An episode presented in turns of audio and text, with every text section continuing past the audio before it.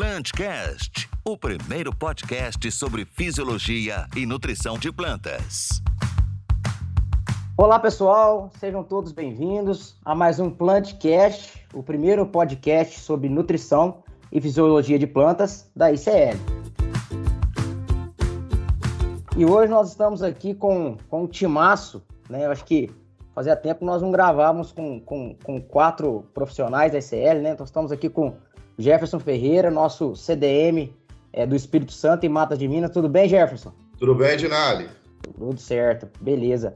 E também estamos aqui com o nosso CDM aqui, meu, meu parceiro, Guilherme Zatti. Tudo bem, Zatti? Tudo jóia, Dinali? Tudo jóia. Gente, o, o Zatti ele é coordenador de desenvolvimento de mercado do sul de Minas. E estou aqui também com o meu, meu querido amigo, parceiro de longa data aí, de ICL, o José Marcos Leite, nosso gerente de desenvolvimento de mercado é, do Sudeste. Tudo bom, Zé? Como é que tá as coisas? Fala, Dinali. Tudo bem? Por aí? Tudo certo, graças a Deus. Pessoal, e aí nós estamos aqui hoje com, com uma, uma convidada ilustre, né, né, Zé? Eu acho que para a gente da ICL é uma, uma honra estar tá recebendo essa pessoa, uma pessoa que vem brigando e se destacando aí no, no cenário nacional e internacional, o nosso café a ganhar novas fronteiras, que é a Vanúzia Nogueira, diretora executiva da nossa querida BSCA. Tudo bem, Vanúzia? Tudo ótimo, pessoal. Um prazer enorme estar aqui com vocês hoje. E é sempre muito gostoso estar se reunindo com parceiros, com amigos, né? Para a gente celebrar a entrada de 22. E Vanusa, para começar, eu queria que, é, que você se apresentasse, né? É, é, falasse um pouco da sua trajetória, e como que você começou e se apaixonou por essa questão é, da cafeicultura e principalmente do, do, do, café especial? Bom, então vamos lá, pessoal. Eu, na realidade, eu posso dizer que eu acho que eu fui uma apaixonada por café desde antes de nascer. Porque, como costumam dizer, eu nasci debaixo de um pé de café, né? Eu sou filha de produtor, meu pai trabalhou muitos anos no Instituto Brasileiro do Café. Também meus avós eram produtores. É, então, família de produtores de café de todos os lados. Nasci em Santa Rita do Sapucaí. Sou a, a primeira filha, a primeira neta, a primeira bisneta, primeiro tudo e continuei sendo do lado da minha mãe a única mulher na família. Depois só tive irmão, primos, um bando de menininho e eu. E a família do meu pai é de Três Pontas. Com cinco, seis anos de idade, eu vim para Três Pontas, fui embora fiz parte de uma geração que falar em seguir com o café, né, fazer sucessão e seguir com o café era loucura, né? A gente costumava dizer que quem fazia isso na família era a turma que não queria estudar, era a turma que não gostava de estudar. Então parava de estudar quando muito no ensino médio, às vezes até no ensino fundamental, e aí ia para fazenda, né? Ia para roça, como a gente chamava aqui, e cuidava disso. Eu sempre fui muito estudiosa, sempre gostei demais. Então eu fui embora para estudar. Estudei, fiz carreira não na área de agronomia ou na área do agro, eu fiz carreira, eu tenho três diplomas uh, superiores. Eu sou formada em engenharia de sistemas, em administração e estatística. Depois eu fiz MBAs, mestrado e fui me especializando em é, gestão e marketing. O meu doutorado é em marketing, né? Fiz carreira numa empresa de consultoria e auditoria americana, morei nos Estados Unidos, na Colômbia, no Chile, na Argentina. Época que morei na Colômbia, nada a ver com café. Eu trabalhava com os sistemas de telecom, de energia, água, saneamento. Era essa minha área dentro de consultoria. Foi o período das privatizações na América Latina toda, que eu circulei bastante. E quase 20 anos atrás, por questões familiares, eu voltei para Minas. Quando eu voltei para Minas, foi que os exportadores de café, o pessoal do Centro de Comércio de Café de Minas Gerais, me convidou para fazer um trabalho para eles uh, de mercado de nicho, né, para entender o mercado de nicho. Ou seja, não entrei no café pelas mãos do meu pai. E eu falei, gente, eu não entendo nada de café né? Eu sou filha do Adelino, eu vivi aqui a minha adolescência, minha infância, minha adolescência, fui embora, não mexi mais nada com isso, não entendo nada de café. E eles falaram, bom, você tem pedigree, porque o seu pai é uma criatura extremamente emblemática dentro desse mercado. E você tem uma coisa que nós aqui não temos, que é essa visão de mundo, essa visão de marketing, de gestão lá de fora, por ter morado muito tempo fora, passei períodos enormes na Europa também. E a gente está precisando é disso. A gente precisa encontrar formas de trabalho para os cafés. Isso foi 2002, a época que estava se vendendo café a 80, 90 reais a saca, né?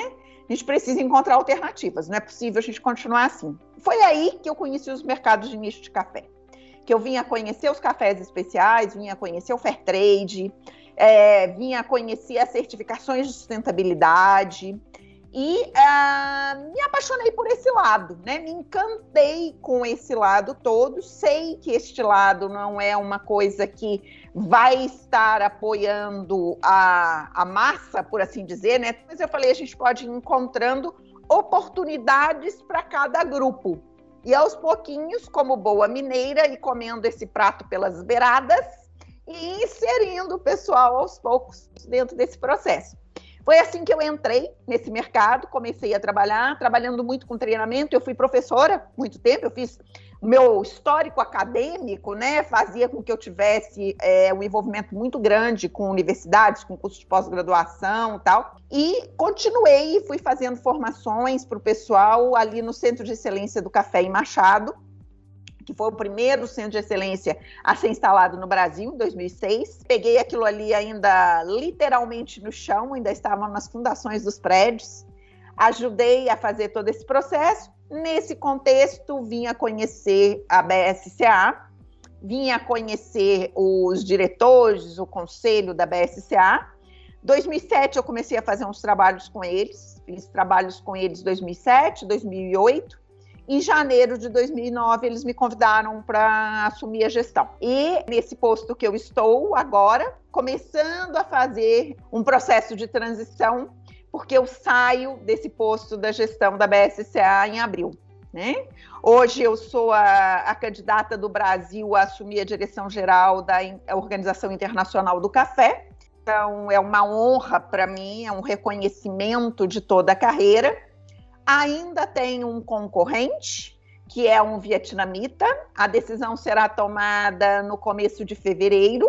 E se tudo der certo, em abril eu saio da BSCA e já vou embora para Londres para assumir a OIC. Se por um acaso as coisas seguirem outros rumos, né, eu passo a, a fazer um trabalho mais de consultoria estratégica para a BSCA mas a gestão, o dia a dia passa a ser tocado pelo meu sucessor. Nossa Senhora, Vanusa, eu confesso que fiquei encantado aqui com sua história, né? É, é, é, é muito trabalho, é, não é à toa que você está onde você está e com muito mérito. E a gente fica muito feliz e de antemão já estamos aqui torcendo, né? Que vietnamita nada, né? Nós vamos, nós vamos levar uma brasileira lá, uma mulher querida para para estar tá representando é, a gente lá em Londres. E aí, já aproveitando, Vanos, eu queria é, já te perguntar, acho que é importante, né, você falar, é, você comentou aí agora, né, é, que você está hoje na BSA, que é a Brazilian Specialty Coffee Association. Gostaria que você falasse o que, que é a BSA, quando que ela foi fundada e qual, assim, contasse um pouco da história da BSA. Eu acho que eu acho que é importante porque faz um papel tão importante para a nossa cafeicultura e às vezes muitos é, é, gerentes de fazenda, é, muitos produtores né, e técnicos que nos escutam, acho que seria muito importante se você contasse um pouco dessa, dessa história da BSA, um pouco da quando ela foi fundada, para que todos soubessem. Acho que é bacana seria você falar isso. Com certeza, vamos lá. A BSA foi criada, foi fundada em 1991, tá? Foi o ano que o Instituto Brasileiro do Café, o IBC, foi extinto. O decreto que extinguiu o IBC é de 1989. Mas aí o IBC era do tamanho de um ministério, né? Ele tinha, inclusive, status de ministério no Brasil.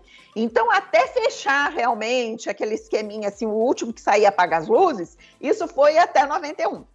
Enquanto o IBC existiu, o setor de café no Brasil ele era totalmente regulado pelo IBC.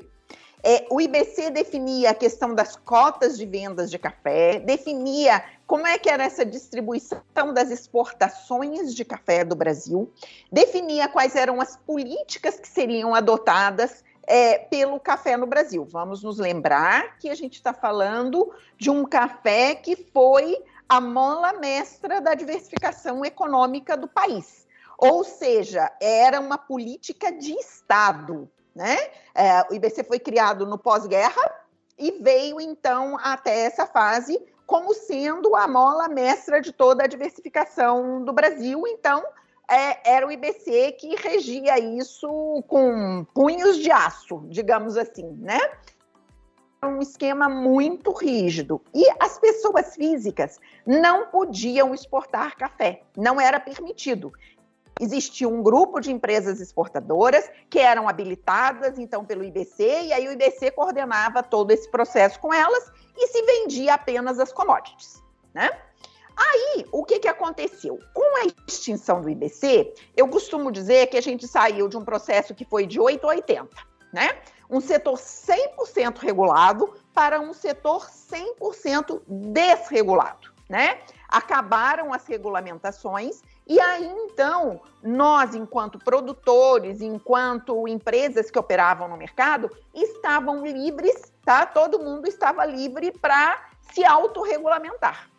Foi aí, então, que é, 10 famílias produtoras, a Springsul, que era uma exportadora de Varginha, e a Cochupé resolveram se reunir para entender como é que se trabalhava mercado de qualidade no mundo né? Porque o Brasil era só commodity, era só café comercial, né?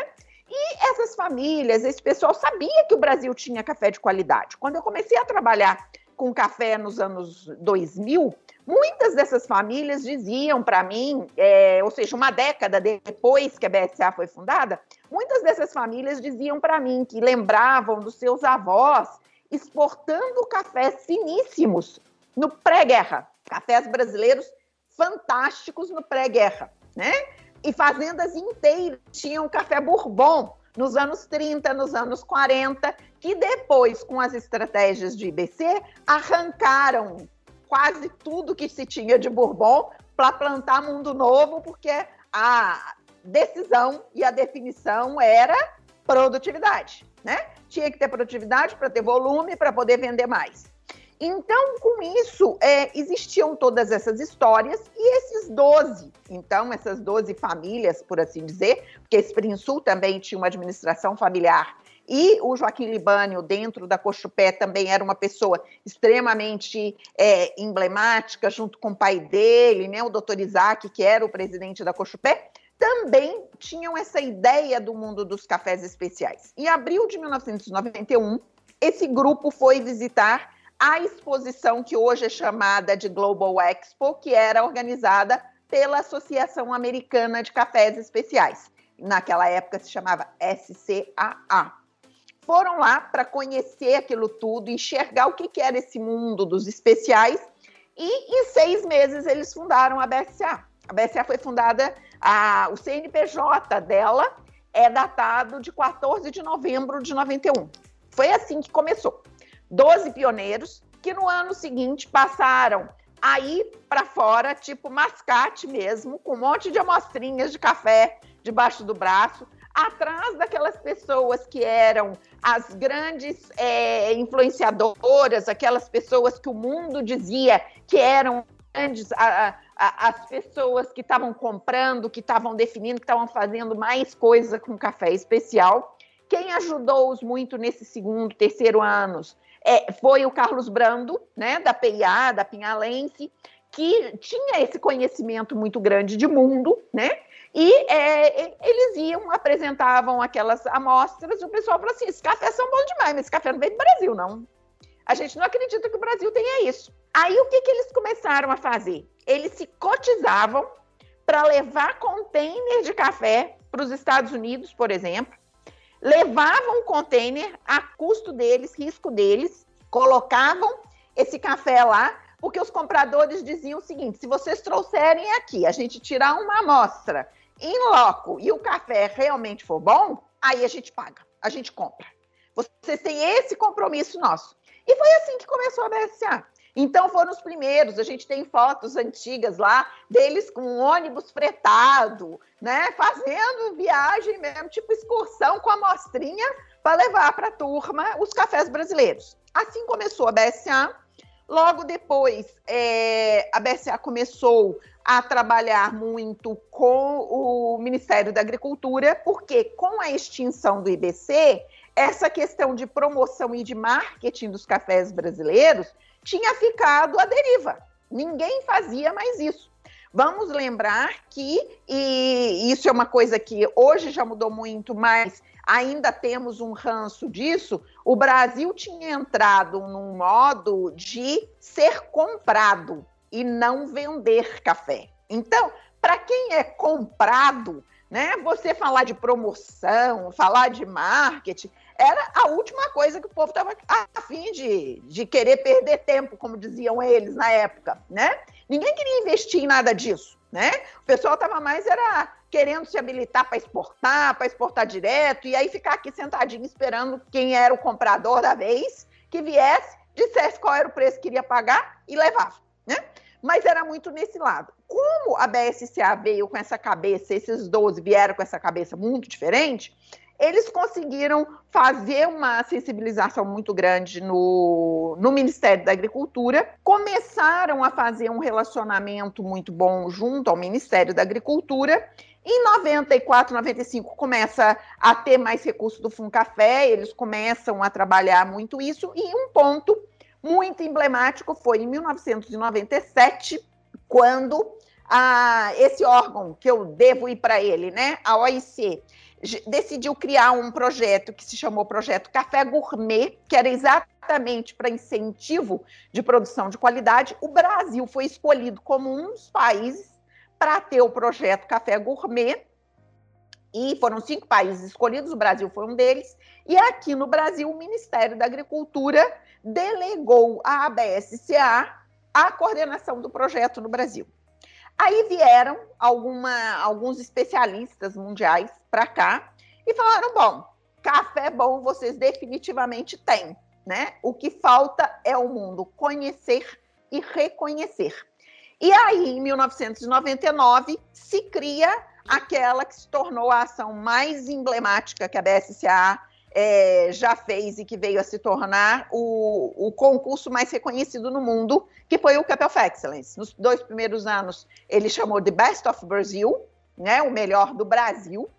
A partir de 2001, ele passa a ser realizado em outros países também, e hoje é realizado numa porção de lugares além do Brasil. O Brasil coordenou os concursos até 2004, até que não fazia mais sentido ficar co coordenando concurso para concorrente. Então, criou-se uma ONG nos Estados Unidos que hoje coordena todos esses trabalhos. Aos poucos, a BSA foi tendo, é, tendo uma, cada vez mais associados, mais associados. Depois, logo no, é, voltando um pouquinho no ponto, né? Em 92, eles decidiram que a associação deveria ser uma associação só de produtores. Então, nesse processo super democrático, a Cochupé e a Esprinsul saíram do processo, ficaram as 10 famílias.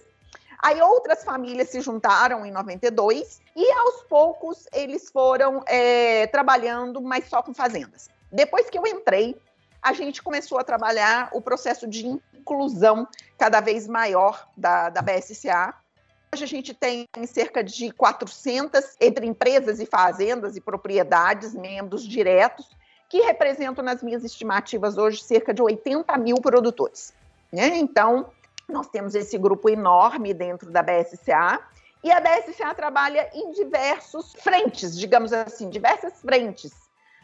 Em 2003, 2004, a BSCA criou o processo de certificação de qualidade de cafés verdes foi a primeira instituição no mundo a criar um laudo e um processo de certificação para café verde. Né? A partir de 2004, a BSCA lança os certificados e os selos de qualidade. Foi a primeira instituição no mundo a criar esses selos de qualidade para café verde, né? E até hoje a gente trabalha muito isso, hoje, desde é, pequenas micro torrefações, cafeterias, até a grande indústria, com parcerias fantásticas, excelentes com a grande indústria também para fazer esses trabalhos. Temos também todo o processo de educação, hoje realizamos os concursos e fazemos um monte de ações em feiras, promoções que durante esses dois últimos anos foram muito mais virtuais do que presenciais, né? Mas conseguimos fazer bastante coisa e crescemos bastante neste período agora também. Fantástico a força, né, da BSA, o apoio da BSA para promover os cafés brasileiros no mundo, promover os cafés especiais. É muito interessante como tudo começou e, e o quanto que a BSA influencia aí no mercado, né, para divulgar e promover os cafés especiais no mundo afora.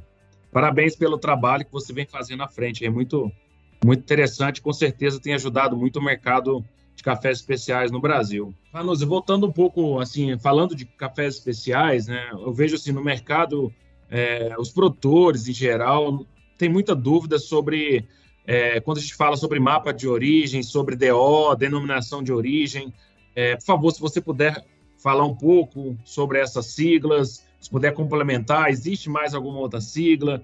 É, o que, que é denominação de origem? Qual é a diferença e por que, que eles são importantes para a, cafeicultura, para o mercado de cafés especiais? Bom, vamos lá então. O mapa de origens é to, ele demarca todos os locais aonde nós temos produção de café. Né? Aquele mapa de origem nós definimos e criamos já há uns bons anos.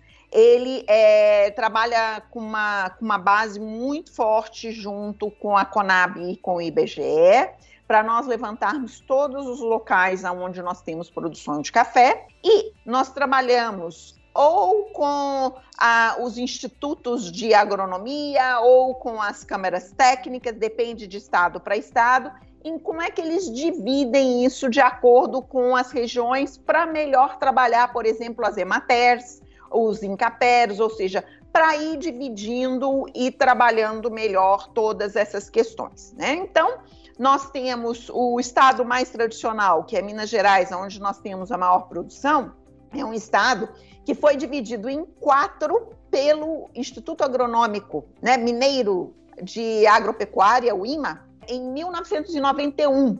É, 91 ou 92, uma coisa assim. Ele dividiu, eles dividiram em quatro, né? O estado.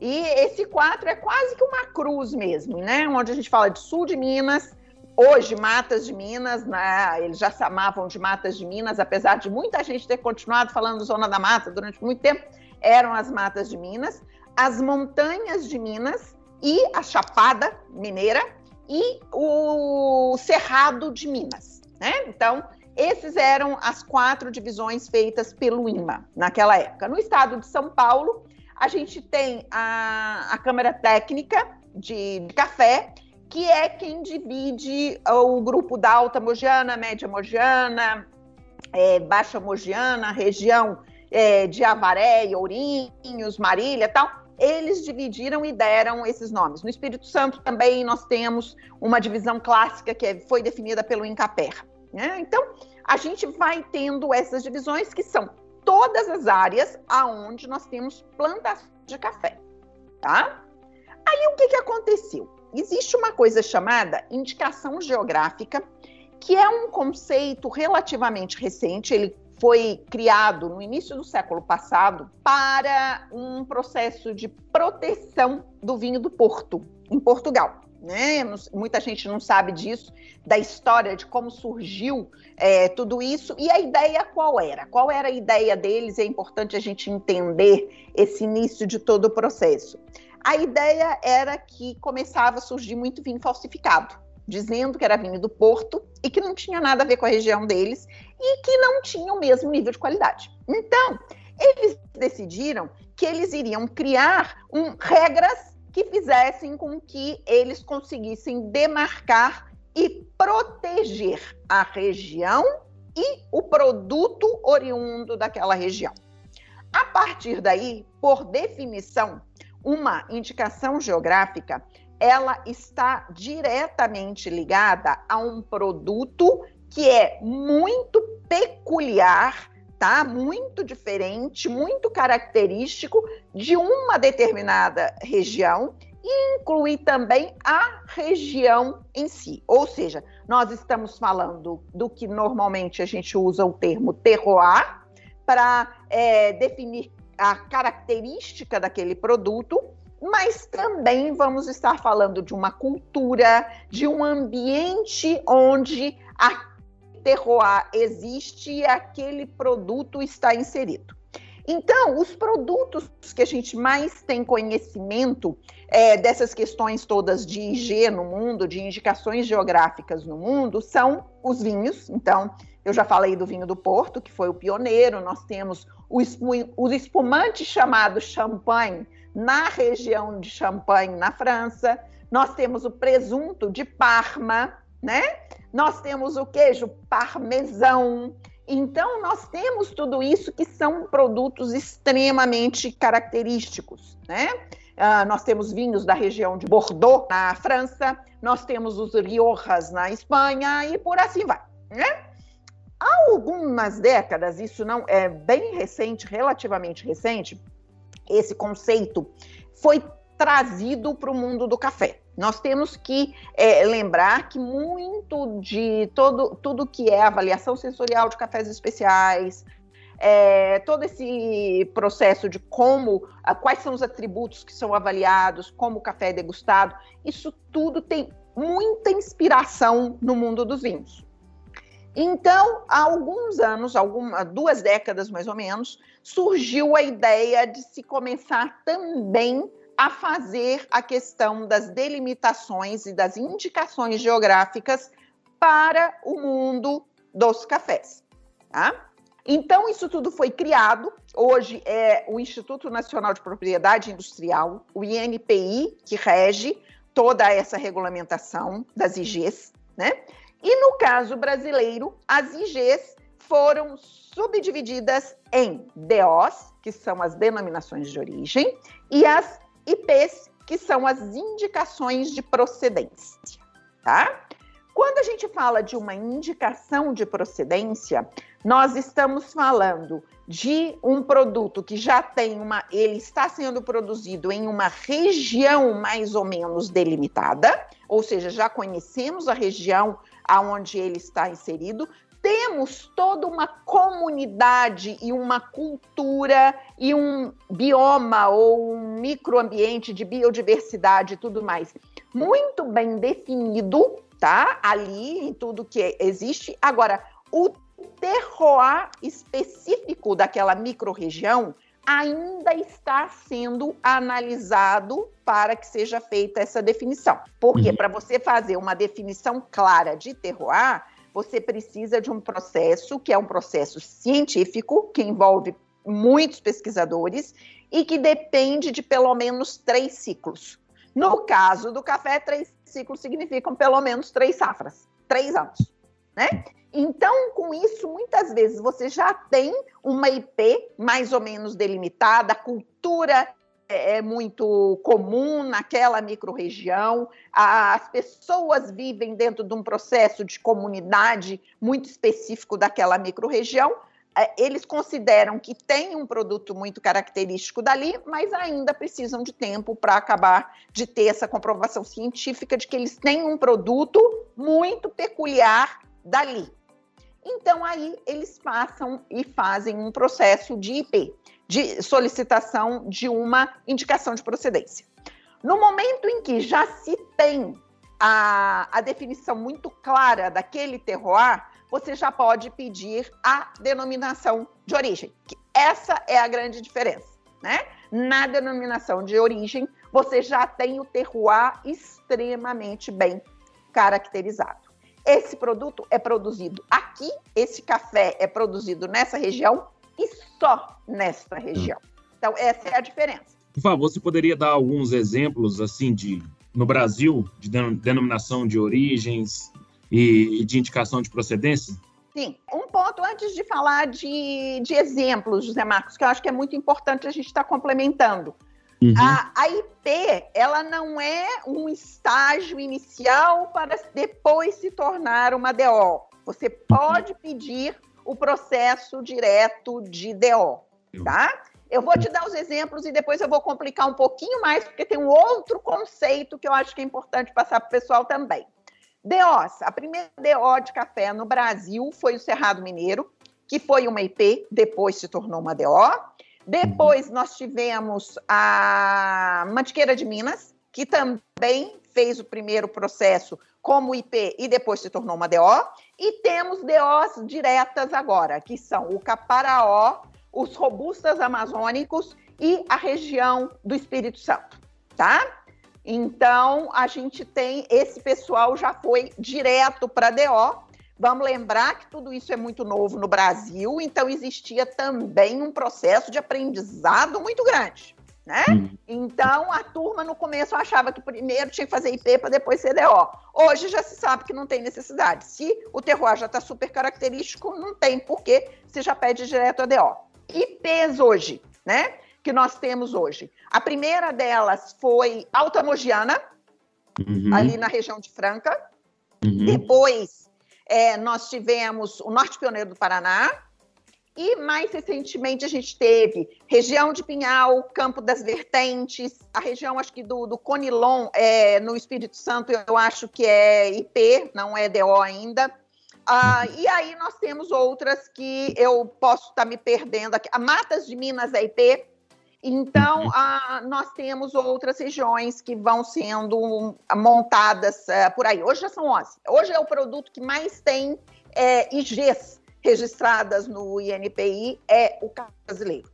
E aí, com isso, o que, que acontece? Né?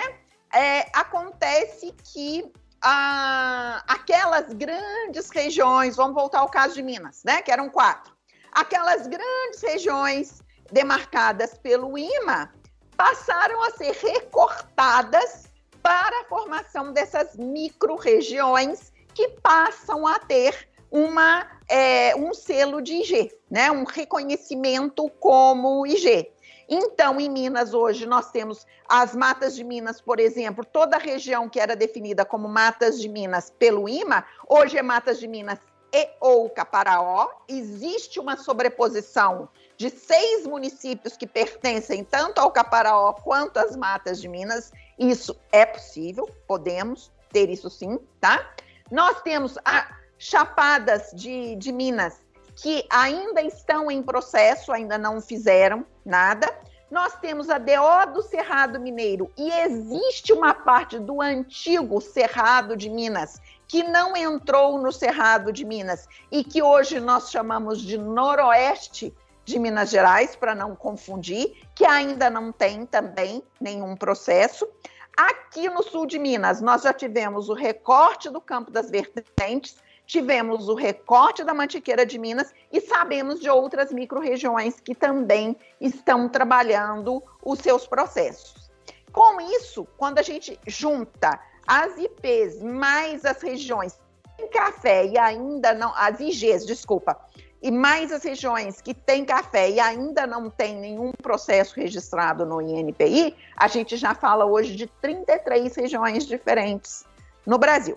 Agora, para complicar mais um pouquinho, existe um outro conceito que se chama marca coletiva. Esse conceito, ele é a junção de um grupo, tá? Que não quer especificamente trabalhar ainda a questão do terroir especificamente. Eles acham que eles são que é uma região muito diferente no seu jeito de ser, na sua cultura, mas ainda não está pronta para trabalhar o terroir em si. Nesse caso, nós temos hoje, por exemplo, os cafés vulcânicos, que pega a região de Poços de Caldas, é, São Sebastião da Grama, aquela região do sul do, do, sul de Minas, né, divisa com, com São Paulo, eles fizeram o registro de uma marca coletiva chamada é, Cafés Vulcânicos. Dando aqui para vocês um spoiler a respeito disso tudo, a, nós estamos pensando muito em criar, é, em registrar a marca coletiva Sul de Minas para um guarda-chuva de tudo que o mundo conhece como Sul de Minas. E que vai ter debaixo desse guarda-chuva, muito provavelmente, tudo der certo, essa foi uma ideia que surgiu agora nas últimas semanas, Se tudo der certo, aí vai ter, debaixo desse guarda-chuva, a gente já vai ter a DO da Mantiqueira, a gente vai ter a IP do Campo das Vertentes, a marca coletiva dos cafés vulcânicos e tudo mais que vier por aí, mas também criando regras para se utilizar o título né, de Café do Sul de Minas. Manus, excelente notícia. É, sem dúvida nenhuma, é, essa, esse mapeamento dos cafés fazem total diferença, né? Não só para os produtores, né? Como você bem disse, é, até culturalmente para as regiões é muito estratégico, né? A gente sabe que a cultura do café movimenta realmente o mercado, movimenta uma região né? E falando muito em cima disso, Vanusa, é, como que o, que o café brasileiro hoje, como está o mercado dos cafés especiais brasileiros, tanto no Brasil quanto no mundo, né? Gostaria que você falasse um pouco sobre esse mercado, principalmente agora nesse pós-pandemia, né? Caminhando aí, é, como que como o café está sendo posicionado hoje? Tomara que a gente esteja num pós-pandemia, né? Quando a gente acha que sai, parece que dá marcha ré, tudo de novo. Há poucos dias, só contando uma historinha para vocês, eu tinha toda uma programação toda organizada em Londres e em Genebra. Na hora, no dia de embarcar, eu já estava a caminho do aeroporto, explode a história da Omicron. Aí fui, fiquei 36 horas em Londres e voltei correndo o que, que ia acontecer, o que, que ia fechar, o que, que não ia fechar.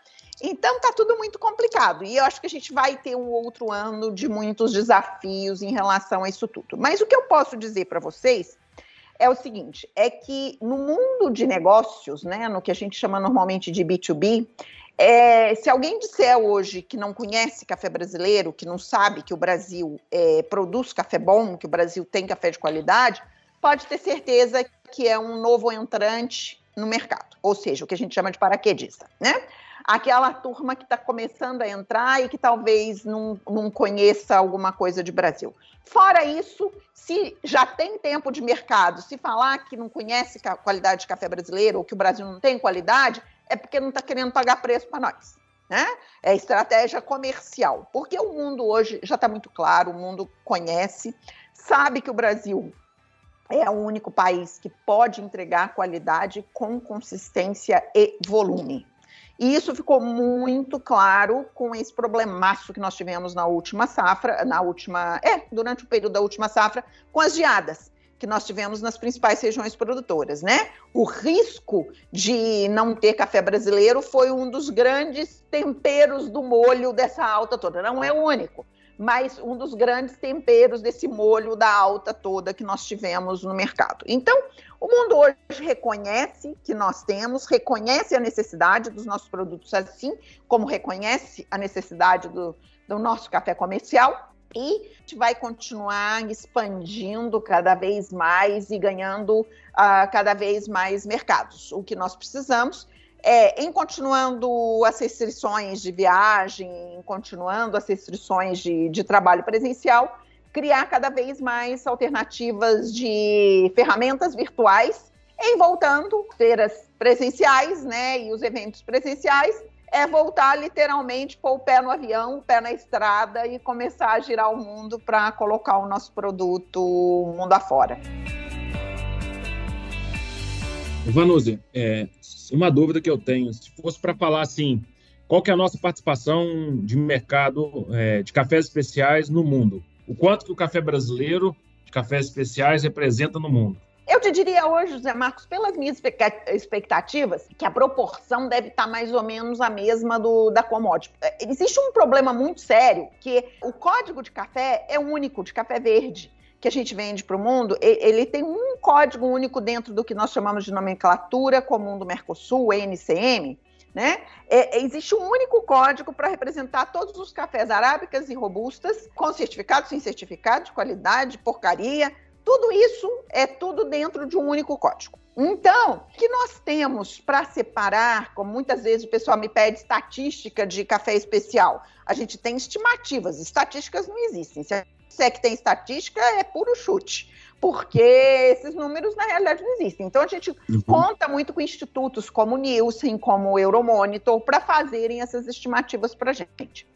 Eu te diria que hoje, assim como o Brasil é, é responsável por 33% dos cafés que são consumidos no mundo, eu te diria que hoje a gente pode já falar tranquilamente que nós somos responsáveis por cerca de 33% dos cafés especiais também consumidos no mundo. Nós somos já os maiores produtores e ofertantes e exportadores de cafés de 80 pontos acima do mundo, indiscutivelmente, tá? Nós já passamos a Colômbia. Legal. É, isso, isso, é muito bacana, né, Vanuso? Porque quando a gente fala a gente sabe que o Brasil representa muito no, no café comum, né? O, nós somos o maior produtor, como você mencionou aí, 33%. Mas quando fala de café especial, todo mundo pensa Colômbia.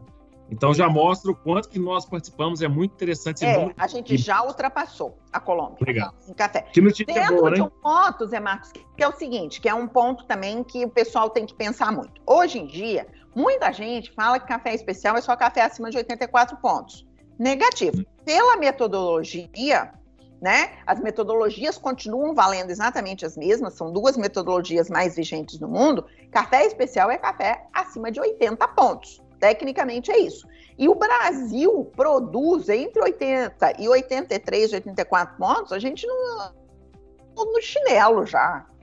Que a gente produz de café nessa faixa de pontuação é uma maravilha porque a grande indústria, a produção de microlotes, os lotes que são produzidos artesanalmente pelas microtorrefações, é, pelas cafeterias, esse processo dentro de uma grande indústria, ele é caríssimo. Então, ah, muitas vezes a relação custo-benefício para eles não justifica. E um outro ponto que também é muito importante e que eu sempre pondero com todo mundo, assim como os vinhos, né? Nós não podemos querer que se eh, criar um, um nível de elitização tão alto que café custe sempre acima de 100 reais o quilo. Assim como nos vinhos, a gente não pode querer que todo mundo queira e vá atrás, todos os consumidores de vinho, dos vinhos com as garrafas acima de 200, 300 reais. Não dá para ser assim. E nós temos que ver que existe um público muito interessante né?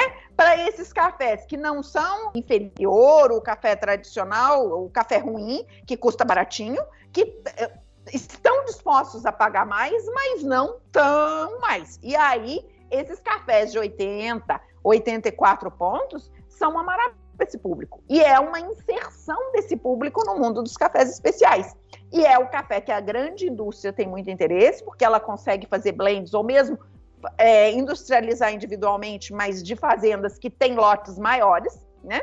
Então ela faz esse trabalho e esse café vai para os supermercados, vai para empórios e é aquele café que começa a democratizar o consumo do café especial, que é extremamente importante, eu diria que fundamental para os produtores brasileiros, tá? porque a gente não pode achar que todo mundo vai ter poder aquisitivo para comprar cafés acima de 85, 87 pontos.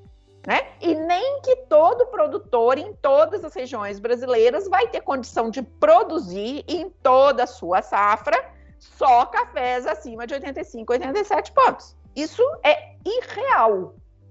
Então, a gente tem que estimular muito, né? essa produção, essa qualidade que o Brasil está fazendo e a, a indústria a levar até o consumidor final esses cafés que são ótimos e que você consome no seu dia a dia, como os vinhos que você pode consumir sem medo ser feliz todos os dias, aquele esqueminha, né, de uma taça de vinho tinto todas as noites, né? Você faz aquilo, não é ficar bêbado todo dia não, gente mas é tomar aquela taça que é saudável, faz bem para a saúde. Então, este é o processo. Excelente relação de custo-benefício. Essa foi a estratégia do Chile com os vinhos, que deu absurdamente certo. O Chile hoje é um dos maiores produtores e exportadores de vinhos do mundo, né? Então, eu acho que a gente tem esse esse nicho aí para a gente trabalhar e trabalhar muito bem, e só nós vamos poder trabalhar. Nossa, excelente, Vanusa, né? Mas que discussão rica. Né? E, e diante de tudo que você falou aí, você, você foi muito feliz né? quando, quando você começou a falar sobre os mercados. Eu vejo, Vanusa, que principalmente agora, né? a gente nem pode falar pós-pandemia, que a gente nem sabe aonde a gente está ainda, né? Mas eu vejo que nunca se falou tanto em qualidade de bebida para café, né? Pelo menos é isso que eu consigo observar. E a gente, quando a gente começa a olhar para o mercado brasileiro, a gente vê muita coisa surgindo, né? Até o Conilon aqui do Espírito Santo também é um mercado que está começando a engatinhar, tem bons cafés, né? Com boas pontuações. E aí, Vanusa, eu te pergunto, né? Para onde que a gente vai, né? Qual que são as tendências de mercado internacional aí, né? né? Falar basicamente isso, porque tem muitos produtores que também estão entrando nesse mercado agora, né? Fala um pouco para nós sobre isso. Bom, eu acho o seguinte: você falou do Conilon, eu acho que os canéforas, de uma forma geral, são um mar de oportunidades. A gente ainda vai aprender muito disso, ainda é um mundo razoavelmente desconhecido e que a gente vai trabalhar bastante e que surpreendem a todos a cada dia. Né? Eu tive a oportunidade de estar aí no Espírito Santo em novembro num dos concursos de qualidade, fui juíza desse concurso, né? Tive a honra de voltar para uma mesa de prova. Eu sou degustadora, mas não é uma coisa que eu faça com frequência. E aí eu fui para a mesa de prova provar os 10 melhores cafés e tivemos no final o café campeão com mais de 90 pontos. Um café canéfora com mais de 90 pontos. No caso dos canéforas, é, de uma forma geral, é, existe um trabalho muito grande, muito forte para ser feito em termos de processo, né? Além da questão de, de terroir, existe uma influência muito grande nos processos, né, de pós-colheita, que estão é, sendo trabalhados cada vez mais e que a gente vai, é, com certeza, descobrir ainda muita, muita coisa diferente. E o mundo está cada vez mais curioso uh, ah, para esses cafés. As outras tendências que eu percebo claramente são de novos mercados. Né? Uh, existe a questão China, que enche os olhos de muita gente. Eu, às vezes, acho que China vai ser um grande mercado, às vezes fico meio em dúvida, né? Mas, independentemente de China, nós temos diversos outros mercados na Ásia que estão trabalhando de uma forma muito interessante e também os países do leste europeu, que são países que estão descobrindo todas as tendências de café agora, né? Isso tudo está muito ligado a um ponto que é muito interessante, que é o seguinte: tecnologia de torra. À medida que as pessoas vão aprendendo, que os profissionais e os mercados vão aprendendo sobre tecnologia de torra, mais eles vão aprimorando e mais, melhor são os cafés que chegam, principalmente esses cafés com muita pontuação muito alta, é, melhor esses cafés chegam até os consumidores e vão criando gostinho pela coisa e vão seguindo em frente com, com esses cafés de torra fresca, né? E sendo consumidos em um formato bastante diferente. Agora, um ponto que eu gostaria de salientar aqui é o seguinte: muita gente tem me procurado e falado comigo, poxa, vamos investir para caramba. E agora que o mercado do café comercial, da commodity, subiu a beça, o mercado do especial não, não acompanhou. E a diferença de preço está muito pequenininha, né? E é isso mesmo, gente. Existe um teto para esses valores, né? E em anos em que a, o mercado da commodity, do café comercial estiver muito alto, essa diferença, esse diferencial para o especial, ele realmente ficará menor. Ano que vem deveremos ter o mesmo, porque não existe expectativa com as quebras de safra que estamos falando, infelizmente, na safra brasileira. A tendência é que o mercado do ano que vem ele fique mais ou menos no mesmo nível e ah, esse diferencial, esse prêmio pelo café especial, ele vai continuar também mais achatado. Mas vamos lembrar do passado. Quanto tempo tinha que não tínhamos preços do comercial tão altos. A gente não quer de forma alguma que volte lá para os centavos, para um dólar a libra, mas nós sabemos que ele não vai se manter a 2,5. né? Ele não, não se mantém nessa faixa no longo prazo, porque isso inviabiliza a indústria que não consegue repassar todo esse valor ainda para o consumidor. Tomara que a gente consiga, essa é uma das metas minhas e um dos meus deveres de casa na OIC, vai ser exatamente estar tá sensibilizando e educando o consumidor para que ele é, aprenda a pagar um pouquinho melhor, né? Preços um pouco mais justos é, para os cafés, mas isso não, não se faz do dia para a noite, né? Nós temos que lembrar, por exemplo, que não tem tanto tempo assim, muitos dos que estão nos ouvindo devem se lembrar que em todo restaurante que a gente ia, o cafezinho no final era horrível, mas de graça. Então, existe muito essa cultura, né? De que o café é de graça, o café é baratinho, e mudar essa cultura e fazer essa reversão para uma é, valorização maior do produto, isso vai demandar muita estratégia e muito tempo. Mas, então, com isso, café a 2,50 a gente não vai ver o tempo todo a, a, no comercial. E aí, então, esse café vai cair e os patamares e os valores dos cafés especiais vão se manter. Então, quando a, o comercial está mais baixo, nós temos um diferencial maior. Quando o café comercial sobe demais, esse diferencial realmente ele será menor, porque não vai acompanhar em função desse teto que a gente bate. Muito legal, E assim, eu achei muito interessante você falar de tendências aí, né? E, e, comentando aí a estratégia do Chile também, que, que deu muito certo com vinhos, né? E a gente deve caminhar e seguir também. É, se já deu certo, né? Por que não é, tentar copiar e melhorar, né? E assim, é, falar um pouco de tendências, a gente tem percebido, Vanusi, que a, a, população ela, ela vem procurando, acho que vem se educando, né? A informação vem chegando.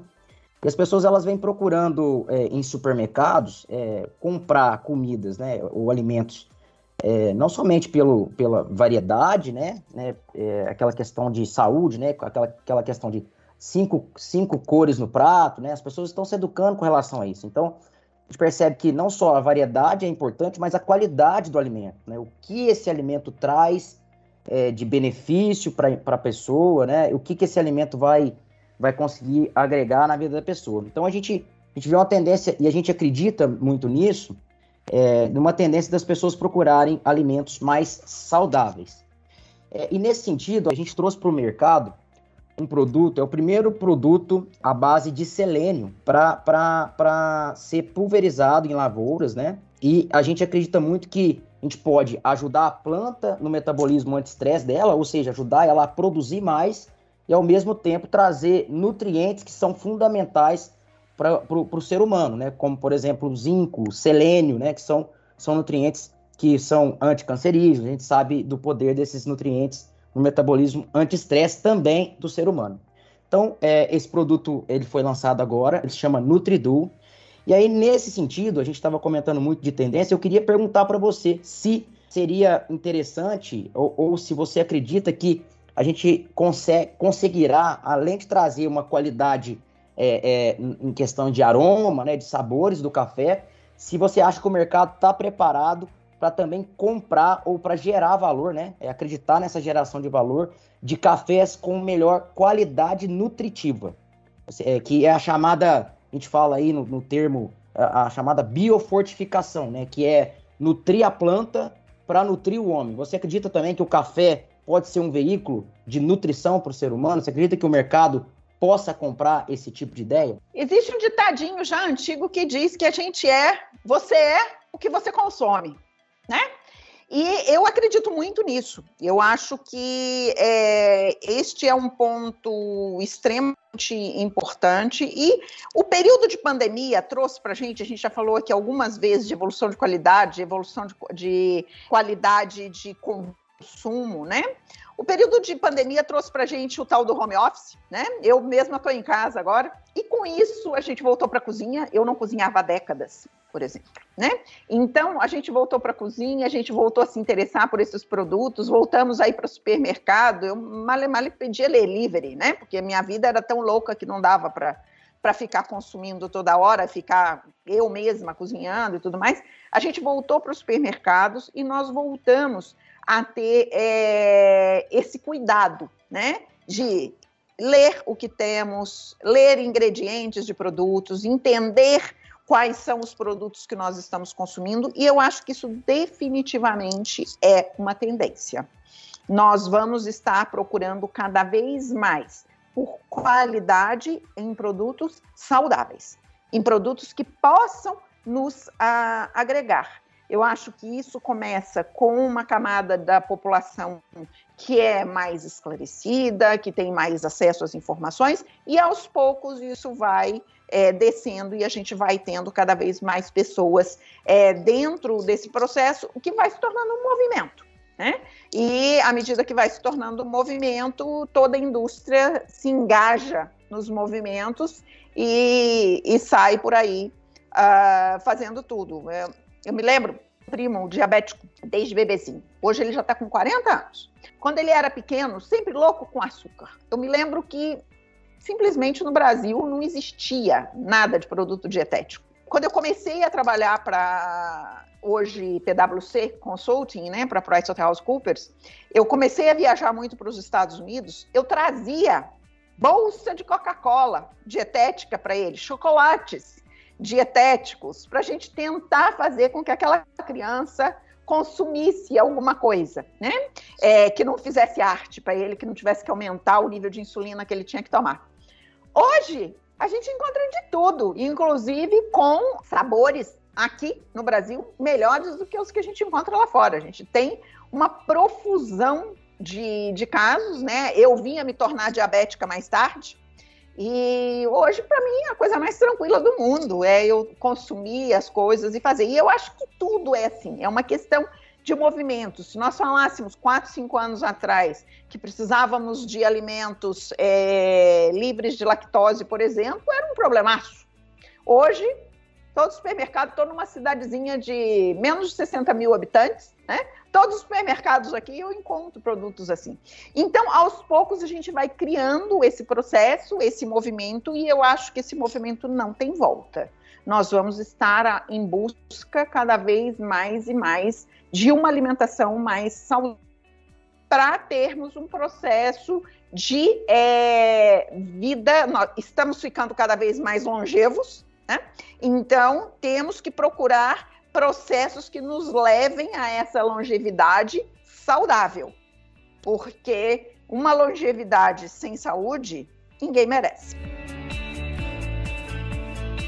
Com certeza, Vanusa. E o, eu acho que a gente vai cada vez mais é, ir por um, um. Tem um ditado que um grande amigo meu fala que é cada vez mais preocupar em gastar na, no supermercado do que na farmácia, né? Isso vale para plantas e isso também vale para a gente. Esse grande amigo meu é o, é o, José Marcos, ele, ele sempre fala isso e eu acho muito interessante é, essa colocação dele que a gente tem realmente que preocupar mais é com o supermercado, né? E comer é, variável e com qualidade. Então, muito legal saber que a cafeicultura também, é, com certeza, a gente vai estar tá em pouco tempo aí, ou pelo menos a tendência, né? É a gente começar a ter, a vender também café qualidade, não só qualidade em aroma, né? Em sabor, mas também qualidade nutricional. Isso é muito interessante. Também concordo. Eu acho que vai ser muito por aí mesmo. A gente vai estar dentro desse processo mil vezes, né? estar consumindo produtos bons que nós compramos, trazemos para casa, frescos, gostosos, do que ficar na, na farmácia e sair com aquela sacolona de coisas, de caixinhas lá de dentro. Manos, como você muito bem falou, é, todo o café está passando por um processo, né? É, se a gente for pegar desde aquela etapa do cafezinho de graça após o almoço, né? Um café mais de 80, 82 pontos mais comercial, os cafés acima que são experiências, assim, N experiências, né? Cada região com uma característica diferente, né? Assim também os produtores estão passando por esse processo de evolução, né? Sim. E hoje é, temos um, um, concurso que eu acho que exemplifica muito bem todo esse processo, que é o Cup of Sense, né? É, gostaria que você falasse para a gente, Vanusa, quais são os benefícios que o produtor tem a vir participar do concurso, né? Se realmente vale a pena, principalmente que vamos ter muitos produtores que já produzem café especial, mas muitos querendo produzir café, né? Então acho que é importante a gente mostrar para eles os benefícios. né? E quando ocorre, como que faz para o produtor estar tá participando? Bom, vamos lá. É, como eu coloquei lá atrás, né, quando a gente começou o bate-papo, o concurso ele surgiu lá em 1999 para se conhecer e uma ferramenta para reconhecimento internacional do produto que era produzido aqui no Brasil. Né? Desde a primeira edição do concurso, ele é um concurso que tem a venda desses lotes que, que são ganhadores via internet. Hoje falar nisso é uma coisa extremamente banal, mas pensa isso ainda no século passado, né? Isso gerou uma repercussão fantástica na época e fez os pontos que fez com que o concurso se tornasse tão reconhecido e tão conhecido no mundo.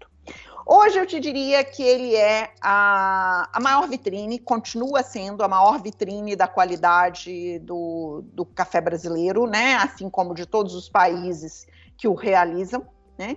A gente teve o concurso da Indonésia, o primeiro concurso da Indonésia, o quão felizes eles ficaram né, pela realização do primeiro Cup of Excellence. O ano passado nós tivemos o primeiro Cup of Excellence na Etiópia, também todo mundo extremamente feliz, porque é o ápice de um reconhecimento em função de ser um concurso extremamente rigoroso um concurso com protocolos muito rígidos mesmo, que são realizados exatamente no mesmo formato em todos os países que realizam a competição. E ganhar esse concurso, como eu costumo dizer, não é bolinho, não.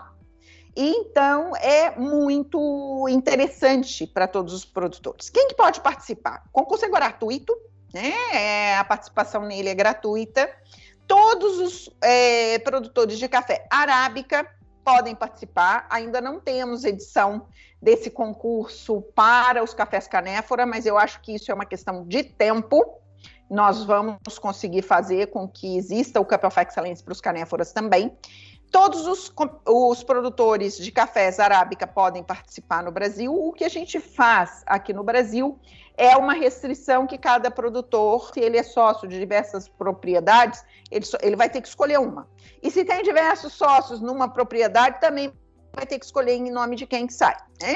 Porque a gente quer dar oportunidades para outros, né? E assim tem surgido uma série de novos produtores que, à medida que vão passando os anos, vão trazendo novas possibilidades e novas micro-regiões ou novos é, é, diamantes né, para esse mercado para a gente estar tá polindo.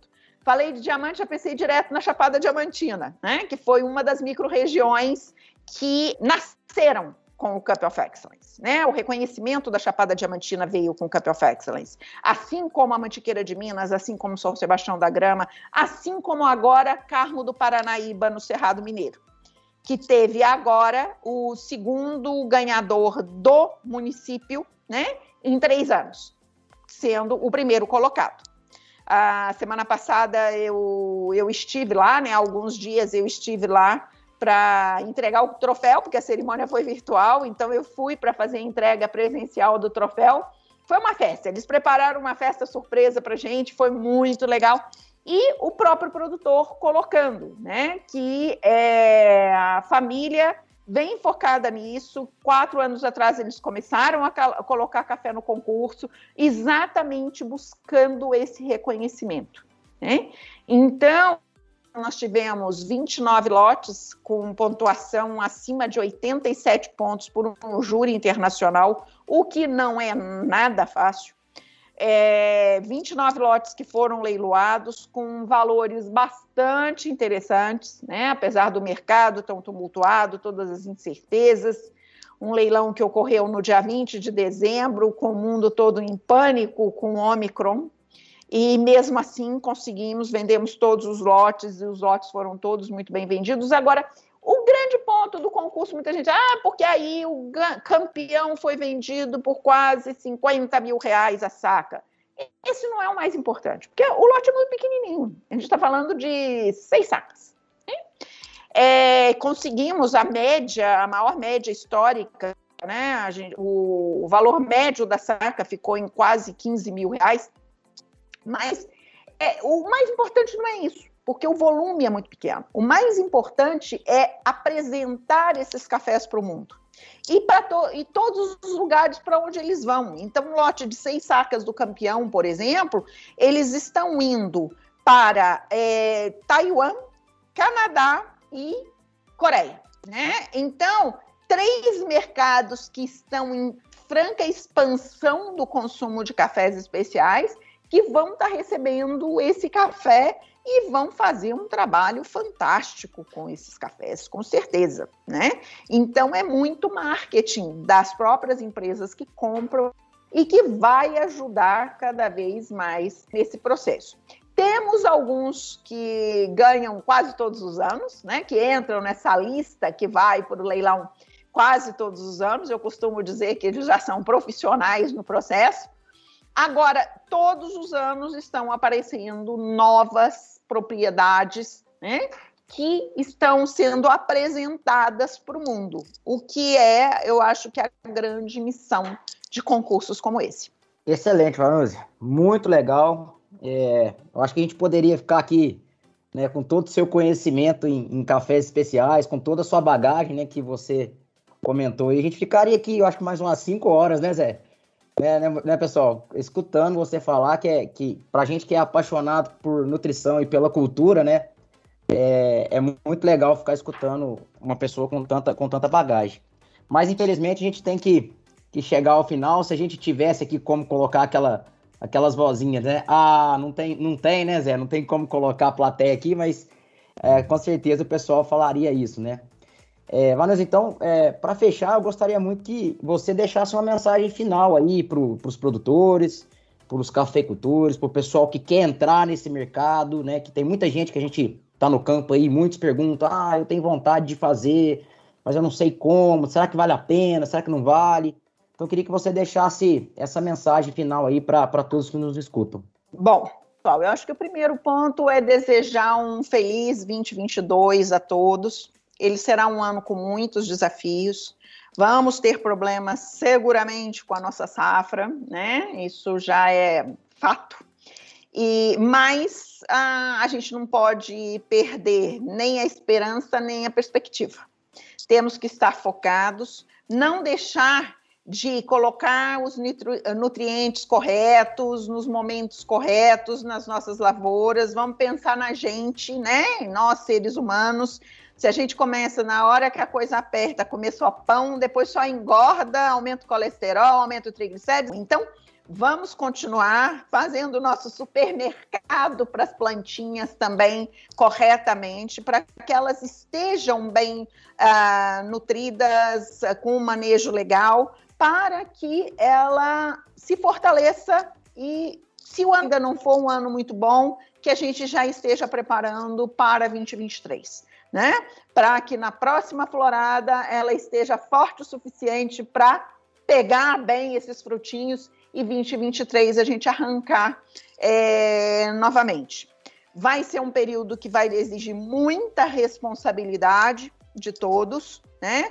custos muito elevados, câmbio que não está ajudando nem um pouco, é, safra baixa, né, contra toda a previsão que tínhamos dois anos atrás, mas com responsabilidade, tenho certeza que a gente vai ultrapassar esse desafio e teremos a enorme oportunidade de, em 23, estarmos oferecendo algo fantástico para o mundo. Então, eu acho que seria, essa seria a minha principal mensagem para a gente concluir hoje o nosso Plantcast. Vanusa, muito obrigado. Pessoal, é, queria agradecer a todos, né? O Zé, o Zati, o Jefferson aí que participaram. E é isso, pessoal. Meu nome é Guilherme Dinali e espero ver vocês no próximo Plantcast. Forte abraço. O Plantcast é uma produção da ICL Impacto para um Futuro Sustentável.